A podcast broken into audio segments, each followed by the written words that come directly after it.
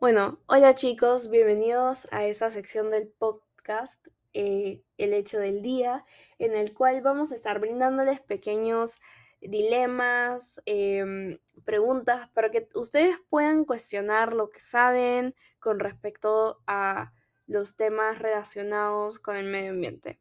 El día de hoy les voy a traer un pequeño dilema que se trata en ¿el ambiente es medio o entero? Y pues básicamente Em, eso se basa en las primeras traducciones que se hicieron del inglés, francés o alemán, de palabras como environment a español, ¿no?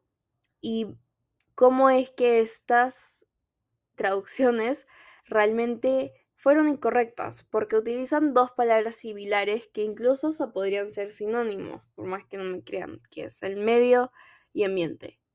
Pero esto no significa que tengamos un ambiente por la mitad. Simplemente fue un error de traducción que de a poco se puede corregir si utilizamos simplemente la palabra ambiente cuando queremos trabajar sobre estos temas. Y básicamente el error se hizo tan pero tan grande que muchos organismos internacionales incluso lo trasladan a sus nombres, como por ejemplo el Programa de Naciones Unidas para el Medio Ambiente.